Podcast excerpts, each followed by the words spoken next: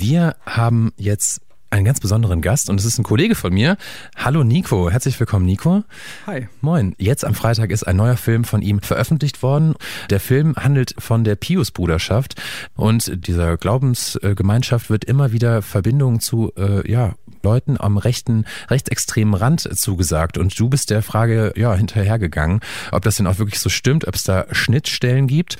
Jetzt bist du schon seit Jahren in der Rechtsextremismusforschung tätig. Wie bist du denn auf die Idee gekommen, über die Pius-Bruderschaft einen Film zu machen? Wo sind da die Überschneidungen? Ich habe es in der Anmoderation gesagt. KritikerInnen sehen da oftmals Verbindungen zu Leuten am rechten Rand, am rechten politischen Rand. Wie bist du darauf gestoßen? Also wie kamst du darauf, das Projekt zu machen? Genau, also ich äh, studiere Soziologie hier in Freiburg im achten Bachelorsemester. Bin also jetzt noch nicht konkret in der Forschung über Rechtsextremismus, habe mich aber in den vergangenen Semestern immer sehr viel damit befasst. Die Pius-Bruderschaft hat jetzt per se erstmal nichts mit Rechtsextremismus zu tun. Ich kannte die Pius-Bruderschaft vor der Recherche auch gar nicht. Ich bin darauf aufmerksam geworden, als die Pius-Bruderschaft in Freiburg, die machen einmal im Jahr normalerweise, jetzt in diesem Jahr zum Beispiel nicht, eine Demonstration, die sie ähm, labeln als zum Schutz des ungeborenen Lebens, also eine Demo hier in Freiburg gegen ähm, Schwangerschaftsabbrüche. Und also da bist du letztendlich dann drüber gestolpert. Man kennt das vielleicht äh, eher aus den USA.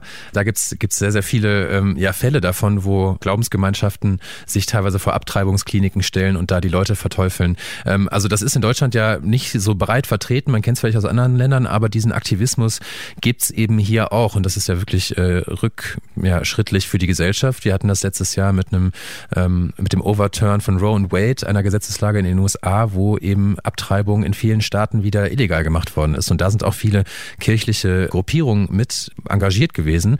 Dementsprechend äh, hast du dann, als sie hier mal ihren Auflauf quasi gemacht haben, äh, hast du dir gedacht, hm, was, was vertreten die denn noch für Meinungen wahrscheinlich? Ja? Genau, also wir sind damals äh, relativ ohne Vorurteile dort zu dieser Demonstration hingegangen. Äh, Anlass dafür war auch, dass ein rechtsextremer Anwalt hier aus Freiburg in einem Telegram-Channel diese Demonstration beworben hat und ich damals mich gewundert habe, okay, eine Ordensgemeinschaft, eine katholische Ordensgemeinschaft ist hier in Freiburg unterwegs, demonstriert gegen Schwangerschaftsabbrüche. Irgendwie ist es Neuland für mich, mich interessiert das und deswegen sind wir hingegangen, haben mit den Leuten einfach mal gesprochen. Und mich hat es so gefesselt und auf der Demonstration war dann auch ein AfD-Politiker, dieser Anwalt, von dem ich gerade gesprochen habe, der war selber nicht da und eine Frau, die sich die ähm, Antifeministin online genannt hat. Und das hat mich ein bisschen gewurmt und ich wollte da mehr drüber wissen, auch was so die inhaltlichen, vielleicht auch Gemeinsamkeiten sind. Und es gab auch einen großen antifaschistischen Gegenprotest. Dann dachte ich, da möchte ich auf jeden Fall mehr zu wissen und habe nachgebohrt.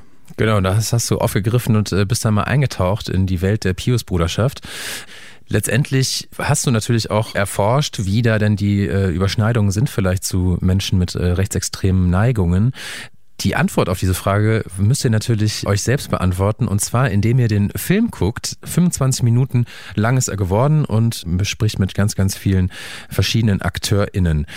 Du hast jetzt erstmal, bist erstmal froh, dass der Film äh, jetzt im Kasten ist oder beziehungsweise veröffentlicht ist. Hat jetzt ein ganzes Jahr gedauert, richtig? Ja. Also es schon, geht schon sehr, sehr viel Zeit und sehr viel Blut und Schweiß ähm, in so einen Film rein. Du wirst weiter, wirst du dich weiter in die Thematik vertiefen oder wie ist erstmal dein nächster Plan? Du bist ja auch noch am Studieren. Genau, ich stehe jetzt kurz vor der Bachelorarbeit, also ich habe meine Bachelorarbeit gerade angemeldet und darum muss ich mich jetzt erstmal kümmern. Und danach geht's dann für mich höchstwahrscheinlich nach Berlin, an die TU. Da werde ich interdisziplinäre Antisemitismusforschung studieren im Master. Also sind auf jeden Fall weitere Filmprojekte in meinem Kopf schon vorhanden, aber die Zeit gerade ist dafür nicht da.